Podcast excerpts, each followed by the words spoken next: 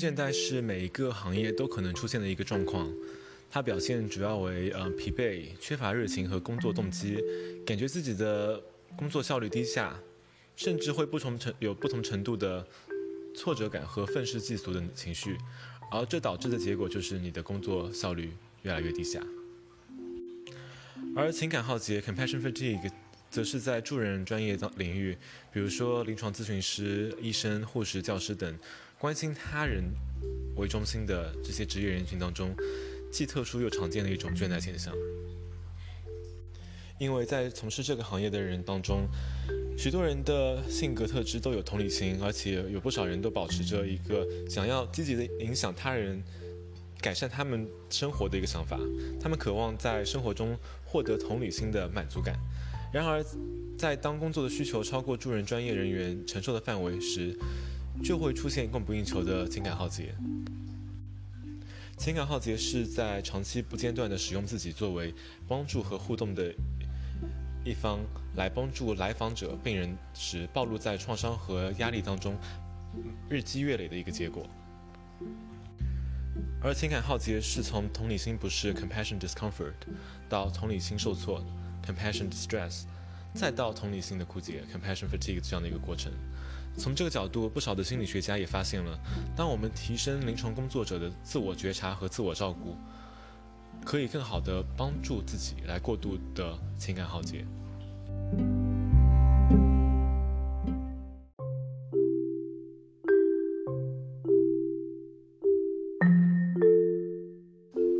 我们每个人就像手机需要充电一样，时常需要通过自我照顾 （self care） 来保养自己的身心状况。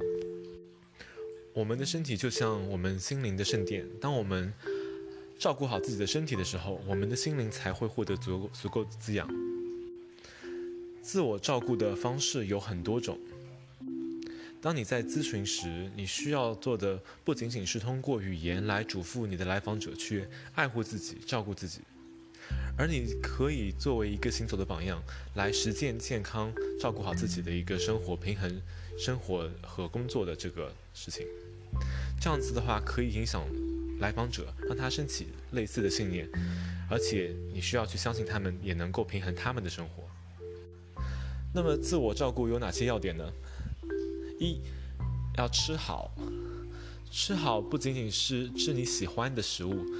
更是增加足够的营养，来保证你的身体有足够的养料来滋养你的心灵和生活所需要的体力。二是运动好，健身最近几年在国内有了大幅的重视。那么对于很多大多数人一样，我们的身体上的每一寸肌肉都需要通过运动来维持他们的活力。三，休息好。睡眠质量远比睡眠时长更重要。有一个良好的睡眠质量，可以帮助我们更好的处理和面对压力。四，社会支持。这一点我经常和我的来访者说，我觉得这一个是很很容易被其他的，呃，应该说大部分的咨询专业的人士所忽略的，就是社会支持。而对于社工来说，这一部分对我至少对我来说，我会非常强调这块。就当我们在。面对压力的时候，也需要家人和朋友的支持和关心来帮助我们度过难关。第五点，也就是最后一点，就是安排属于我自己的时间。自我照顾有时候给自己设一个单独的我们自己的专属时间是非常非常重要的，因为在助人行业、助人这个专业里面来说，以来访者为中心的理念下。其实这是这个这个理念是让情感耗竭出现的一个很很重要的一个很主要的原因。当我们给自己一些独立的时间去完成我们想做或者我们需要做的事情的时候，可以减少内心的一种困乏和疲惫。压力管理机构也列出一些如何照顾好自己的一些建议，他们是按照了英文的缩写，呃，还蛮有意思的，叫 BREAD，B R E A D，它意味着粮食，而我们每个人都需要。吃粮食来生存，那心灵也需要补给。那这个心灵粮食，就 psychological bread，有哪些呢？B，belief system，它代表着呃信念系统，我们的人生意义、灵性。R，rituals，也就是一种我们这一种呃仪式化。当然，我们这里面需要剔除掉一些糟粕的仪式。E E 的话是 education，它表它代表着在自我照顾上的一个学习，比如说参加培训啊，和同行之间的一个交流啊，或者看书怎么样。A attitude，它意味着保持积极的态度，去寻找积极的朋友，对生活保持感谢、感感感受、享受态度。最后一个字母是 D，determination，意味着我们要有决心，照顾好自己的决心和行动力。那身体上的粮食 （physical bread） 有哪些呢？R encourages us to relax regularly，是鼓励我们去规有规律的放松。E stands for exercise，就动起来。A activities，参与一些好玩的活动。接下来就是 D，dig in 或者 dive in，就是全全身心的投入其中。作为一个在美国职业的心理咨询师来说，我觉得呃，自我照顾是一个非常重要的事情。然后我需要身体力行，给我的同事、同行，或者是我督导的一些学生来说，我会尽量在周末基本不工作，我会选择休息来照顾好自己。然后我坚决不会让很多周中的工作来挤压到我周末的休息时间。在这一点的话，可能在国内的一些心理咨询师会比较没有办法实现，因为中国的国情或者是一个文化上的差异，因为大家就觉得，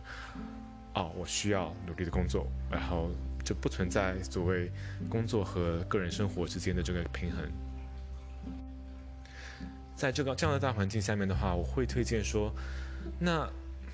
其实中午午休的时候也是一个可以调出来的时间，我们可以走出走出自己的办公室，然后去外面吃个饭，给自己放放风，看看外面花园里面的树啊，或者是感受一下吹过来的的风，闻闻空气中的味道，和大自然稍微接触一下。怎么样可以快速的给自己充一下电？就像有很多手机标榜说，嗯，这里面没有大象打广告广告，就是说，嗯，充电五分钟。视频两小时，呃，不太不太确定，但其实是一样的意思，就是说，即使有很少的时间，你还是可以用来照顾自己，这些都是时时间是可以挤出来的，而且照顾自己是一个非常重要的事情。我自己来说，非常喜欢猫猫狗狗，我现在家里面的话有一只狗，还有四只猫，而我觉得，呃，猫猫狗狗它们的治愈能力是非常非常强大的，它们从你俯身下去摸摸它们的时候就开始了。我记得在嗯，我读本科的时候，或者是研究生的时候，我们学校 Tulane，我不我不能确定其他学校，但 Tulane 的话，我们经常有很多的狗狗狗啊什么的来我们学生中心，或者是来一些就是我们学习的地方，会过来安抚，然后帮不是帮助那些因为期末考试压力大的学生来减缓压力，就就特。这样想，就现在想想，还会脸上还会有很多笑容，因为那的确非常的暖心，然后非常的治愈。当然，那些狗狗啊什么，当然是经过专业培训的，所以和可能和自己家里面的宠物狗不太一样，但是安抚作用其实是差不多的，而且你是可以感受到它们是有这样的一种非常神奇的能力的。而在助人工作当中呢，有的时候自我照顾给我们带来的恢复也是有限的。那当我们在工作当中遭遇一些来自于来访所带来的二次创伤 （secondary traumatic stress） 的时候，或者是情感上的一种无力感的时候，那可能就需要自我关怀的一种安抚，才能走出情感耗竭的困境了。第二点，self-compassion，自我关怀。嗯，同理心 （compassion） 是指嗯承认并且清晰清晰的看到受苦。并且通过表达善意来减少受苦，而自我关怀是相似的，只是对象是朝向了自己。自我关怀是通过给予我们无条件的关爱和安抚，去接纳我们作为人所经历的种种困难，可以帮助我们避免恐惧、消极，或者是自我隔离这样的破坏性的方式。而自我关怀可以帮助我们在爆发当中，嗯，度过难关，来帮助我们安抚焦躁的内心。有兴趣的话，大家可以去读一下一个心理学家 Kristen Neff 的一本书，叫做《Self Compassion》。它是一个非常，这是这本书会是一个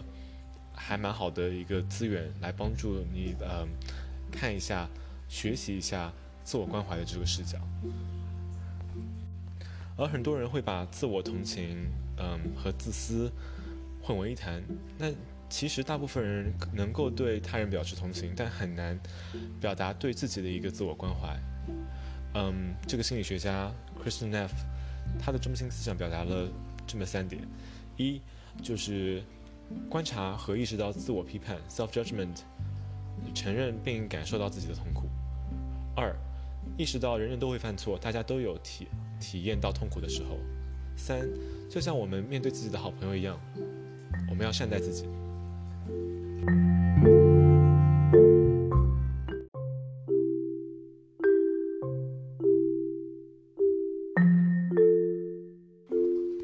这本书里有一个非常简单的一个练习，可以给大家参考一下。嗯，叫 Hug and Practice 自我拥抱练习。当你感觉到非常糟糕的时候，其实最容易安抚自己的方式就是给自己一个轻柔的拥抱。拥抱，这听起来还蛮奇怪的，但是你的身体其实并不知道这些，对吧？嗯，你的身体会非常快速的回应你温暖、关爱的一个肢体举动，就像一个婴儿被呃抱在母亲的怀里一样。我们的皮肤是非常敏感的器官，呃，研究发现，肢体接触可以释放我们的催产素，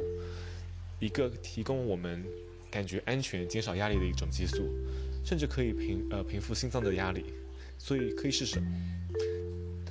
当你如果呃觉得自己感觉到很紧张、不安、伤心或者是自我批判的时候，试着给自己一个温暖的拥抱，轻轻地抱住自己的手臂，或者是用手抱呃包住脸颊，然后轻轻地摇晃自己的身体。最重要的事情是，你在做出一个传递爱、关心和温暖的手势。如果有其他人在你的身边，你可以简单的将你的手臂交叉，就像我们小时候坐在呃课桌前。左手在右手臂上，右手在左手臂上，然后轻轻的挤一挤，感受一下自己的拥抱。同时，在你感觉无论如何都做不出拥抱的姿势，那你可以想象一下你自己拥抱自己的场景，然后简单去注意一下，当你的身体感受到拥抱之后是什么样的感觉？有变得温暖了、柔软了，还是平静了？有没有发现这是一个非常简单的方式来让自己的身体产生催产素，然后让自己的内自己的身体当中产生一种很简单的化学变化呢？试试吧。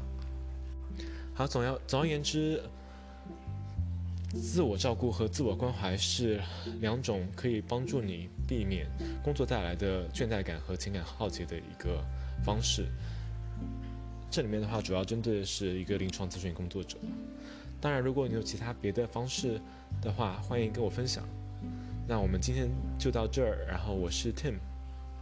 一名心理咨询师和临床社工督导。我们下次再聊。